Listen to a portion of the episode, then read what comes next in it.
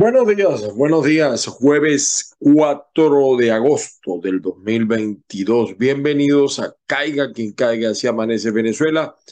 Estamos a través de varias vías. Por supuesto, nuestro, nuestra participación en el canal de YouTube Factores de Poder. Ahí estamos de lunes a viernes.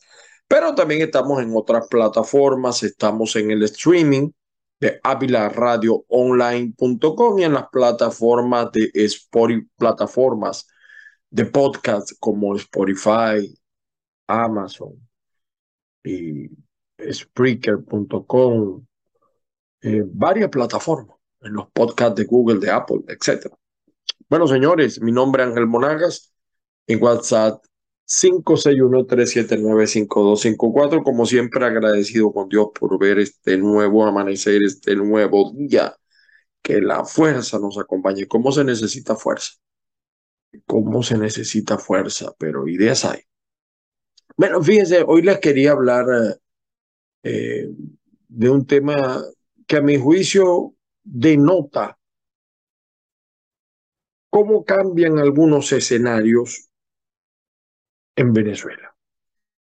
Mientras los políticos, vamos a decir, tradicionales, se debaten en temas que pudieran ser muy importantes. Yo quiero aclarar bien este punto, ¿no? Porque este nuestro estilo es eh, caiga quien caiga y nosotros no tenemos preferencia es decir, por supuesto, creemos en la democracia, eh, trabajamos por la democracia, no creemos en el comunismo, pero cuando es de reconocerle a cualquier bando, le reconocemos lo bueno y lo malo. Digo todo esto porque me parece sumamente interesante que en Venezuela se están dando unos escenarios eh, bien movidos tal como está la oposición, es difícil que haya un cambio a menos que haya unidad. Pero no solamente unidad. Los políticos en líneas generales, no todos los políticos, voy a aclarar por qué, siguen desconectados del lenguaje común, fundamentalmente del lenguaje vamos a decir, joven, fundamentalmente, ¿no? Pero cuando yo digo joven, no me estoy refiriendo a muchachos de 14 y 15 años, no, estoy, me estoy refiriendo a todos, a todos. Es decir, para mí una persona joven de 50 para abajo, pues. Hay, un, hay un, una nueva cosmovisión y los políticos se empeñan en seguir el juego tradicional. Entonces, el político que va descubriendo estos nuevos escenarios trata de entablar hilos de comunicación con esa gente. ¿Por qué digo esta cosa? Porque a veces, por muy mala que sea una propuesta, si se sabe vender, pudiera ganar. Y eso ha pasado. Es decir, yo estoy seguro, por ejemplo, que los colombianos de haber tenido una opción bien plantada frente a la opción de Petro, de repente fuese otro el resultado, pero el señor um, que lo enfrentó no estaba claro de lo que iba a hacer, no tenía los objetivos claros. Y llegó un momento que esa desconexión se dio. Y eso también ha pasado en otras partes del mundo, incluso en países desarrollados.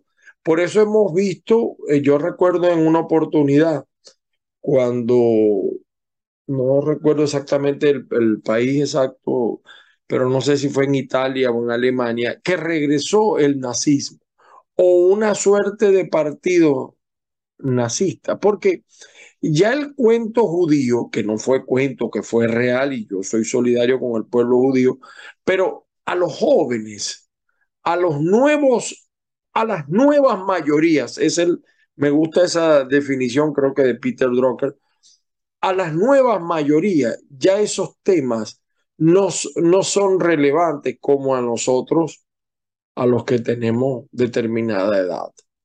Y está pasando lo mismo en los Estados Unidos con el tema de Fidel Castro.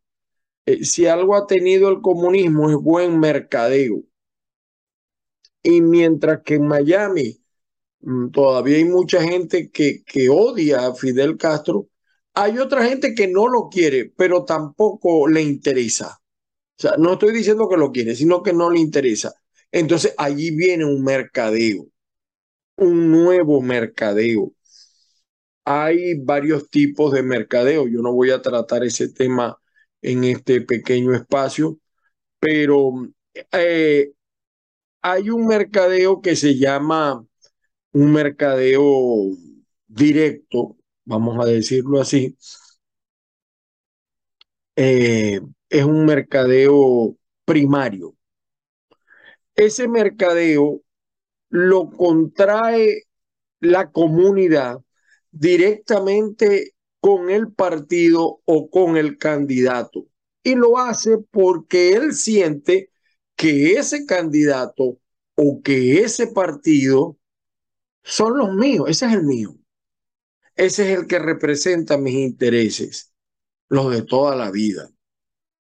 Estoy poniendo, estoy generalizando para los críticos que viven metiéndose a, criticar. Este no puede ser un programa de orden conceptual pesado.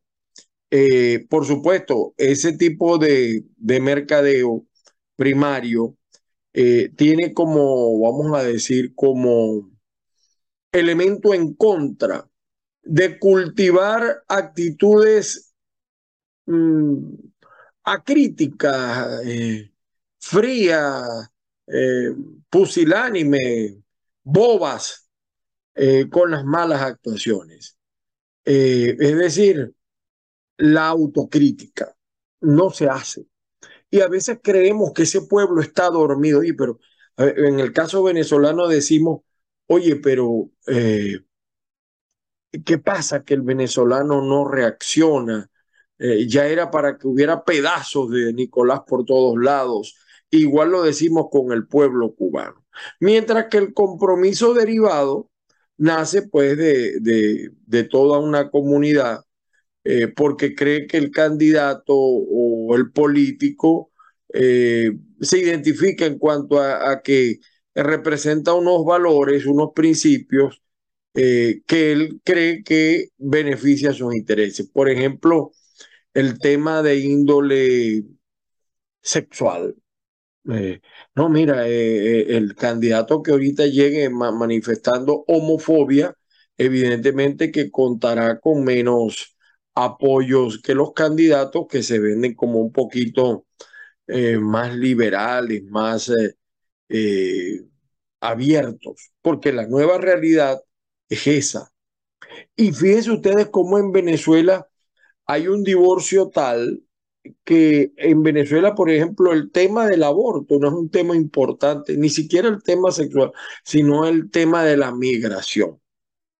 O sea, el, el, en, ¿cómo decir? Eh, más allá de lo que diga Nicolás de que Venezuela ha mejorado, el tema de la gente es que la gente no ve esa mayoría, la, mayoría de la gente. Por supuesto, en un conglomerado de 20 millones de habitantes tiene que haber 500 mil enchufados de capitales dudosos, como dice Adrúbal Olivero, que estén pendientes o que les interese ese tema. Pero el resto lo que está buscando es cómo irse. Y todos los días salen miles de venezolanos eh, del país. Eh, en consecuencia, el mercadeo político es importante. Eh, algunos dicen, mira, pero es que un político no es un producto que se pueda vender.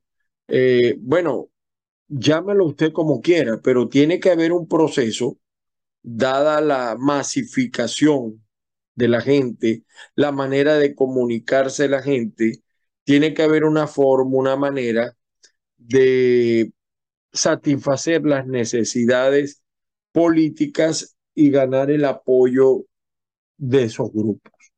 Para eso es el mercadeo.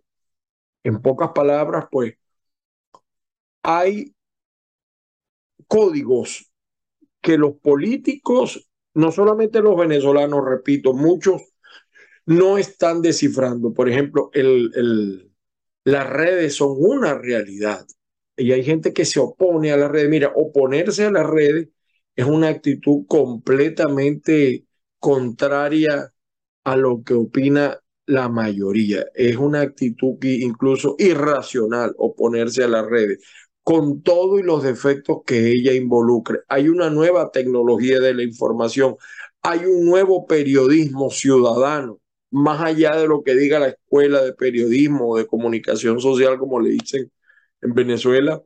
Más allá de eso, hay realidades a las que hay que enfrentarse, a las que hay que enfrentarse para comunicar ideas, para establecer esos puentes. Quizá por eso en Venezuela Chávez hizo lo que le dio la gana, sencillamente no porque era bueno, sino porque él supo vender sus ideas. Es un poco como el que es capaz de vender neveras en Alaska. Alaska. Entonces, ¿por qué hago toda esta disertación muy breve del mercadeo político? Porque estamos observando en Venezuela, fíjense, un sector político que sigue hablando que si derecha, que si izquierda, que si comunismo, socialismo, liberalismo. Mire, a la mayoría de la gente eso le sabe a, a casabe, no les interesa, un pequeño sector sí. Y si usted me pregunta a mí, a mí sí me interesa. Y hay otro grupo que se, que se dedica a establecer como una especie de rivalidad. Eh, que ya la gente se empieza, la gente está agotada agotada hasta la coronilla, como diría por ahí un viejo refrán. Entonces, pero hay otros políticos que tienen vista, que tienen pupila. Yo destaco dos políticos y les quiero decir, porque yo quiero que la gente escuche bien lo que yo estoy diciendo, sobre todo los críticos, los que se meten a hablar por hablar.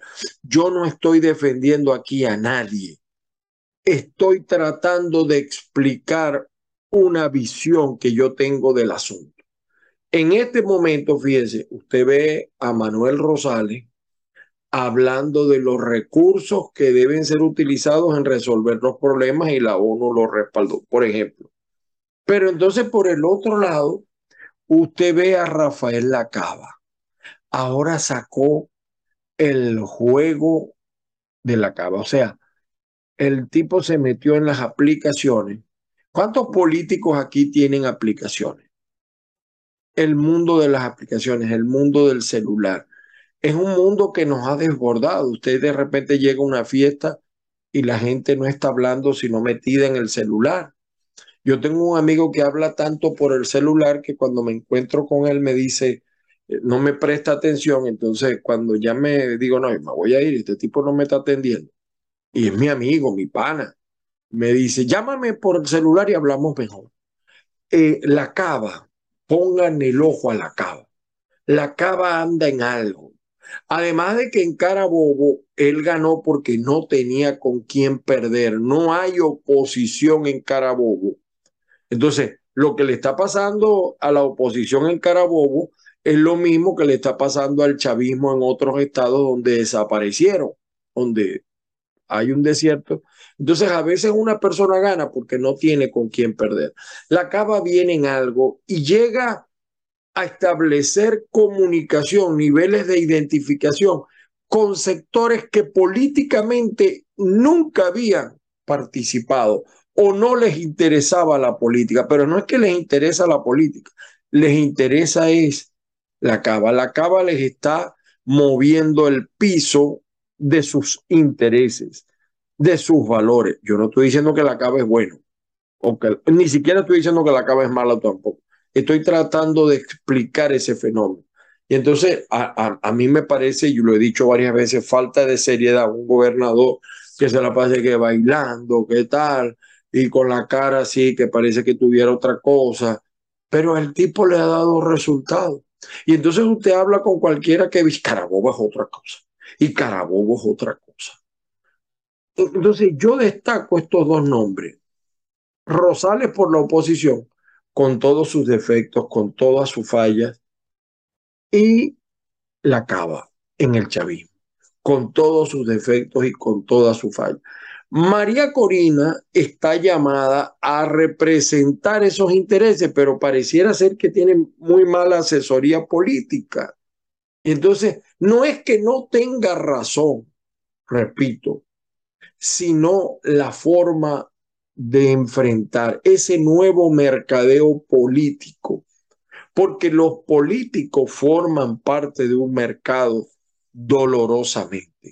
Y por ahí está también eh, Gustavo Duque, que intenta, y, hay varios, Leoceni por allá, eh, Carri, eh, tratando de, de, establecer esos niveles de comunicación.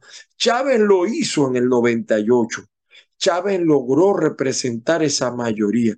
Y por más razón que usted le daba a la gente, la gente iba como borregos como decía un amigo mío, Luis, mm, eh, de la parroquia Venancio Pulgar en el oeste, no me acuerdo su apellido, decía como pajarito al bebedero. Así van, así van. Y eso está pasando. La Cava ahora sacó un nuevo juego. Yo voy a partir pantalla para que vean ustedes el nuevo juego de la Cava. Muchos no le han dado importancia otros sí. Vean, este es el nuevo juego de la cava.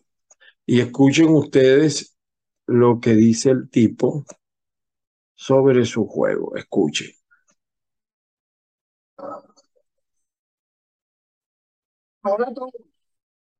Estoy. Él está explicando allí. Nuevo juego. Él está explicando. El juego se llama Drácula NFT. Ve, y lo está explicando ahí. El muñeco de Drácula. Ve, él está un muñeco de Drácula disparando.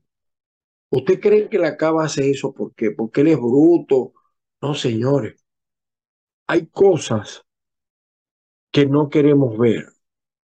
Y por eso en Venezuela, para lograr el cambio, ya eh, la vía militar es difícil, la vía de la fuerza es difícil porque los militares están comprometidos con ese proyecto. Y las grandes mayorías, si bien no están comprometidas con ese proyecto, le sabe a Casabe el resto. Entonces, eh, la Cava está presentando pues este nuevo mercadeo político, nosotros lo llamamos en nuestro portal el original mercadeo político. La Cava presentó su nuevo juego, Drácula NFT. Y ahí está un video que explica. Incluso el tipo dice que se pueden ganar eh, Bitcoin jugando o criptomoneda, etcétera, ¿no? Fíjense hacia dónde está apuntando. Por, eh, eh, eh, entonces el político o los políticos en Venezuela tienen que entender que Venezuela cambió, que las realidades cambiaron. Y que eso no quiere decir que lo que nosotros estamos señalando es malo o es bueno, sino sencillamente que la realidad te está pasando por encima, te está llevando, lamentablemente, y algunos políticos no se dan cuenta de esa situación. Vamos rápidamente con los periódicos más importantes de Venezuela. El Nacional eh, cuestionan la entrega de un millón de hectáreas. Yo, nosotros fuimos uno de los primeros en señalar esto, ¿no? Y ahora es tendencia nacional. aquí hay un peligro latente, vigente, peligro que se viene dando desde Margarita, por cierto y poca atención se le ha prestado. ¿Cuántos políticos observa usted cuestionando esto? China anuncia medidas contundentes y efectivas contra Estados Unidos por visita de la señora Pelosi a Taiwán. El 2001, como siempre, rompiendo los titulares, gobierno iniciará la Navidad desde el primero de octubre, porque Nicolás cree que con eso va a enganchar a la gente. No, ya llegó el espíritu. Antes, antes en Venezuela, con la Venezuela normal, en cuanto llegaba, por ejemplo, en el Zulia, la feria de la chinita, ya llegó diciembre, se murió todo. Pero hoy en día no, porque hoy en día hay mucha gente que no tiene con qué desayunar, que no tiene con qué almorzar, que no tiene para, con la comida de, del 24 de diciembre o del 31, no tiene la del día, mucho más es, que no tiene para comprar estrenos. Esa es la realidad. Seguimos con la prensa, el diario del régimen. Maduro, Estados Unidos intenta robarse avión venezolano. Esto es lo que le preocupa. ¿Qué tendrá ese avión, chico? ¿Qué tendrá ese avión? ¿Por qué a Nicolás le, le molesta tanto que le quiten un avión si el que tiene él vale como 40 millones de dólares? ¿Qué ocultaba ese avión? ¿Cuál es, cuál es la preocupación? De verdad. Eh, empresarios de Colombia y Venezuela reactivan negocios, siempre los ha habido. Lo que pasa es que antes la matraca iba a seguir.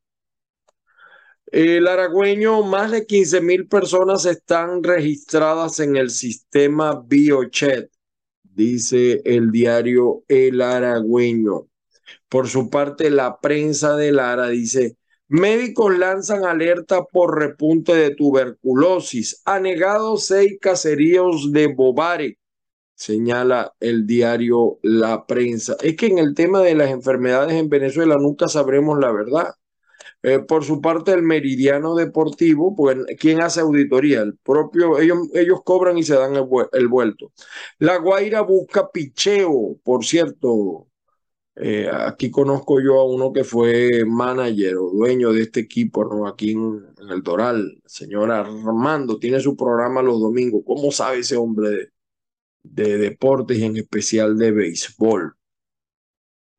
La calle de Carabobo, gobierno se la pondrá fácil a emprendedores.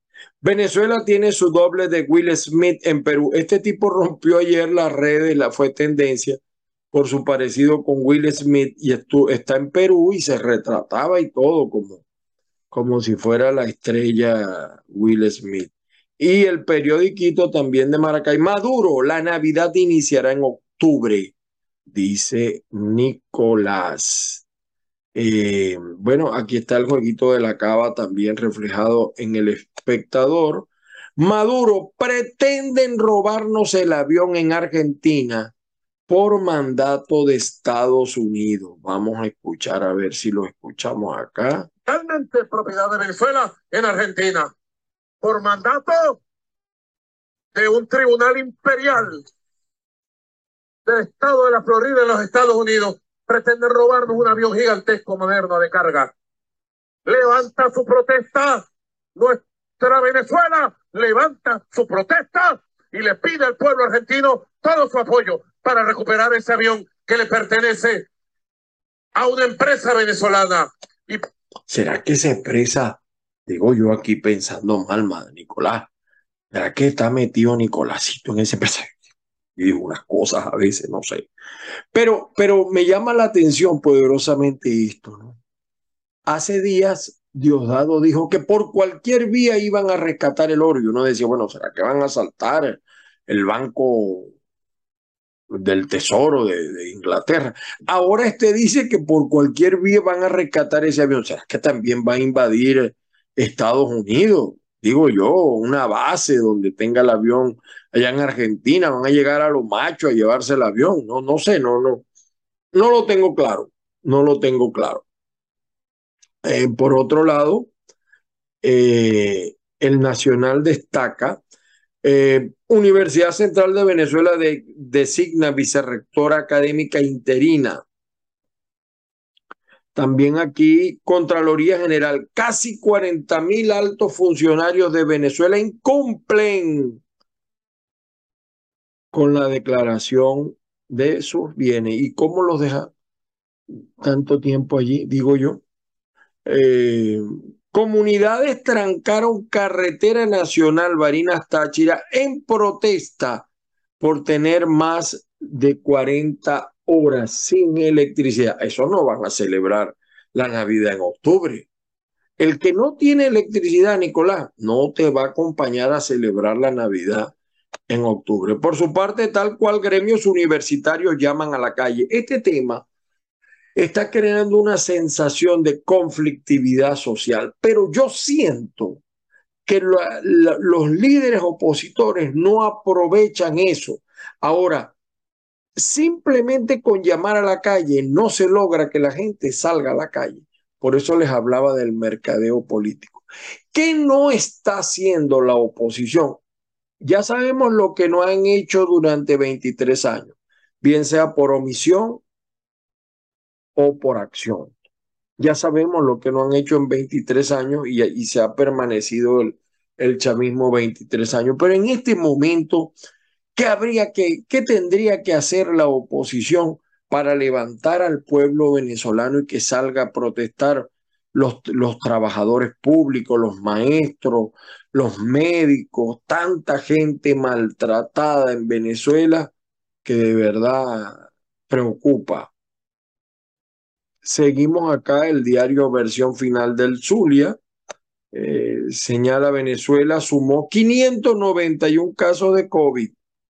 Pero sigue aquí Maduro peleando el regreso de su avión y detienen a dos sujetos por cortar un cable submarino en el lado de Maracaibo. ¿Por qué lo, lo cortarían, Dios? No, no entiendo. Fíjense, TikTok se prepara para desplazar a Spotify o Spotify, como dicen los gringos, con su nuevo servicio de música en streaming. TikTok está revolucionando las redes le está sacando una morena a las redes que hasta ahora conocíamos. Y de hecho, los políticos tienen que aprender a venderse en redes. A veces pretenden venderse en redes como se venden en la televisión normal y eso es un error. Ese es un error, pero de eso no vamos a hablar nosotros en este momento. Maduro, Venezuela tiene, dice Maduro, Venezuela tiene este semestre el crecimiento económico más grande de América, dice Maduro. Pero entonces, ¿por qué la gente migra tanto? ¿Por qué el venezolano se va por cualquier vía y se arriesga a atravesar la selva del Dairén o someterse al narcotráfico en la frontera México-Estados Unidos o se lanza por las aguas llenas de tiburones en el Caribe? ¿Por qué? si hay crecimiento económico, no sé, eso no lo proceso, porque los países que están quebrados o que están mal son los que mayor migración tienen. Algo, o sea, lo que no quieren entender los chavistas, por más mentiras que digan, es que la cosa no está buena, que Venezuela no ha mejorado. Y yo no me voy a notar en ese mercadeo. ¿Puede mejorar? Sí, ¿Tenemos para mejorar? Sí. ¿Hay esperanza de mejorar? Sí y solo sí logramos capitalizar el descontento en contra de quien ha destruido el país o de quienes han destruido el país durante estos 23 años.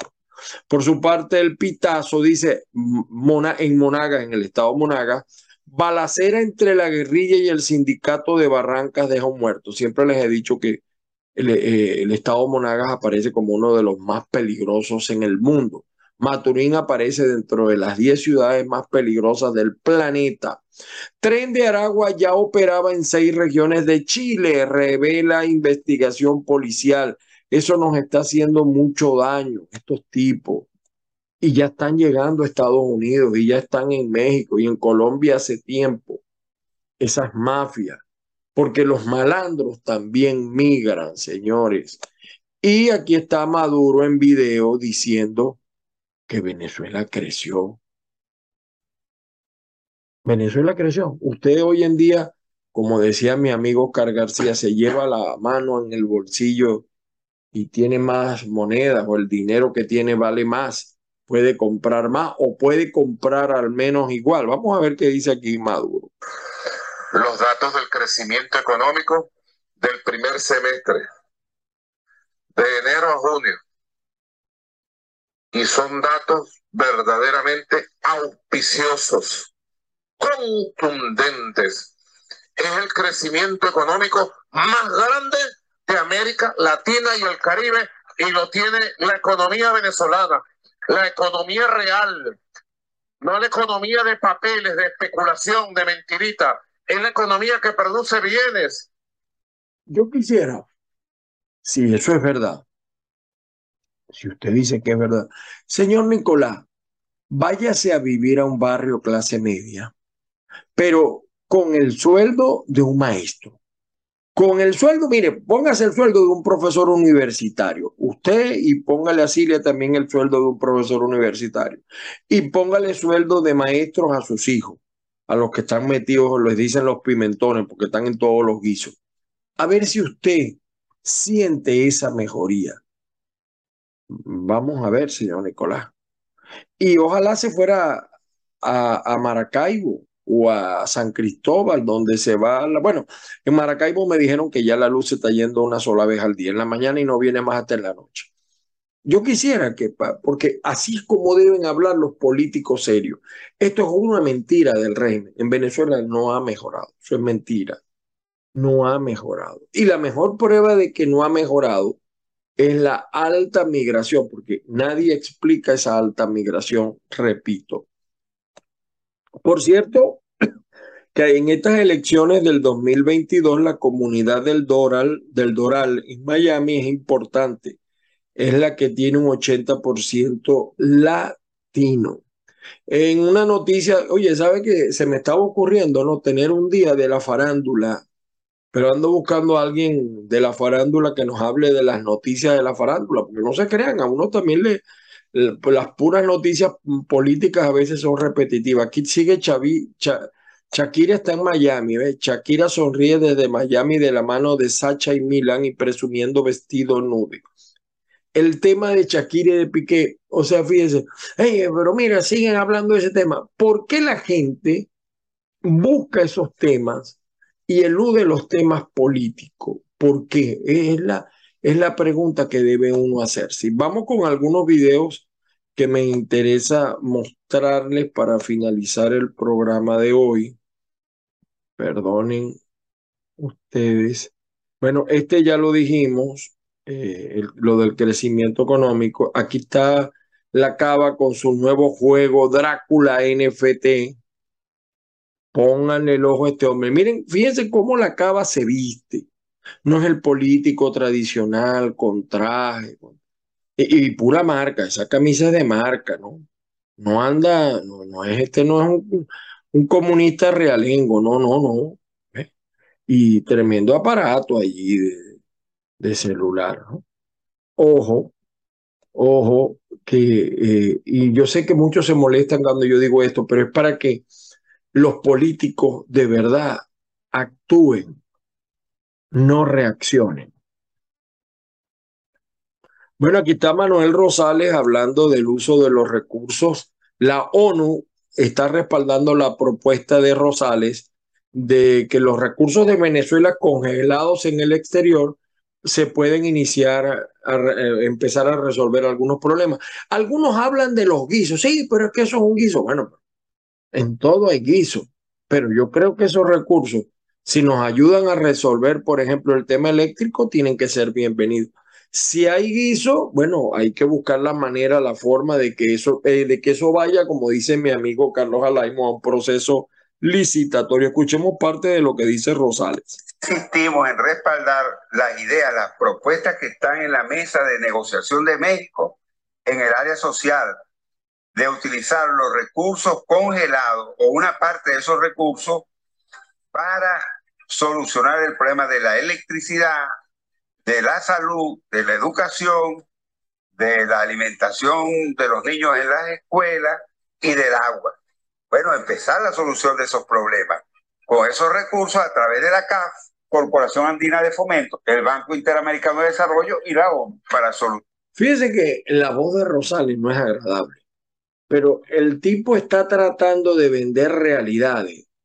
Él sabe que su imagen a lo mejor no es la imagen de otros políticos, pero está tratando de ofrecer realidades y que la gente diga, bueno, el tipo tal cual, pero el Zulia cambió. Y entonces empieza la duda, ¿podrá cambiar a Venezuela? Fíjense eh, hacia dónde va el mercadeo, buen mercadeo político que tiene Rosales, independientemente de los factores en contra, que ya aquí hay bastante material aquí, por cierto, en este canal, sobre los debates que se dan a lo interno eh, en la plataforma unitaria o los guisos que se dan en la plataforma unitaria. ¿Qué será la vida de Guaidó, por cierto?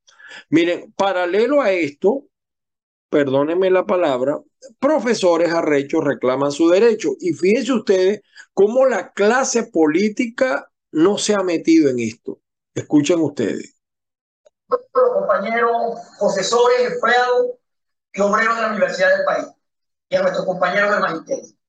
Lo de ayer es el colmo de la burla de un gobierno irresponsable cuando firmaron una contratación colectiva las dos ministras de educación, entre ellas las que competen Chivizá y Lucena, de ingrata recordación para los venezolanos.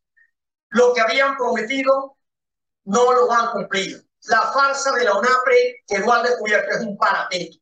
La responsabilidad de que a estas alturas el personal activo no haya cobrado su bono vacacional ni su quincena y trasladen a, los jubilados que tienen un bono recreacional, que tienen una edad bastante avanzada, no quieren para cobrar. Porque una federación llamada Universitaria de Trabajadores de Venezuela, la persona del señor Carlos López, que es lo administrativo, se han convertido en una federación de traidores universitarios al servicio de un régimen que le conculca los sueldos a los trabajadores y su bono vacacional. Y fíjense que regaron el rumor de que el TCJ iba a echar para atrás la resolución. Y sé que dentro del chavismo hay problemas con esto. Pero lo cierto es que hoy están llamando a la calle. Hoy, 4 de agosto, están llamando a la calle. En eso hay que trabajar. Este es un escenario nada despreciable. Porque recuérdense lo que hizo Chávez para llegar al poder y lo que hizo Fidel Castro. Los dos deben estar en la quinta paila del infierno, Chávez y Fidel, revolcándose, ¿no? Lo que hicieron en 1989 en Venezuela. ya hoy se sabe que todo eso fue promovido. A Carlos Andrés se le volteó el país porque aumentó unos centavos la gasolina. Estos han hecho desastres y no pasa nada. Es una pregunta, ¿no? Y todos sabemos la respuesta. Eh, mire aquí, Venezuela está o no a punto de estallar. Escuche usted a este hombre. Con problemas de salud, pero la información que nos dieron hoy, o ayer, perdón, de la gobernación del Estado, y un tribuno, es que no nos va a pagar, no nos van a pagar el bono recreacional a todos los trabajadores dependientes de la gobernación del Estado. Esta es una cachetada más este gobierno hacia toda la clase trabajadora. Sería bueno que Maduro en ese repunte económico le preguntara a los pensionados si con lo que gana de una pensión vive o sobrevive. Bueno, y miren, en la Venezuela, que mejora, esta es la carretera, la vía hacia Canaima, vean ustedes. Están sacando este bus, otro camión, lo está sacando.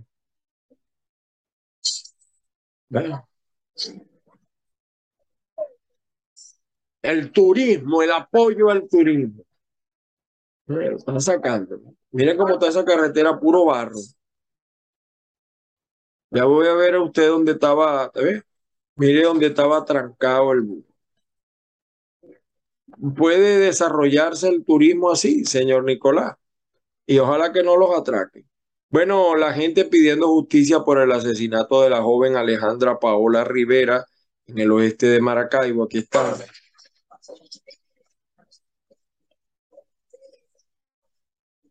Pidiendo justicia, justicia, justicia, justicia.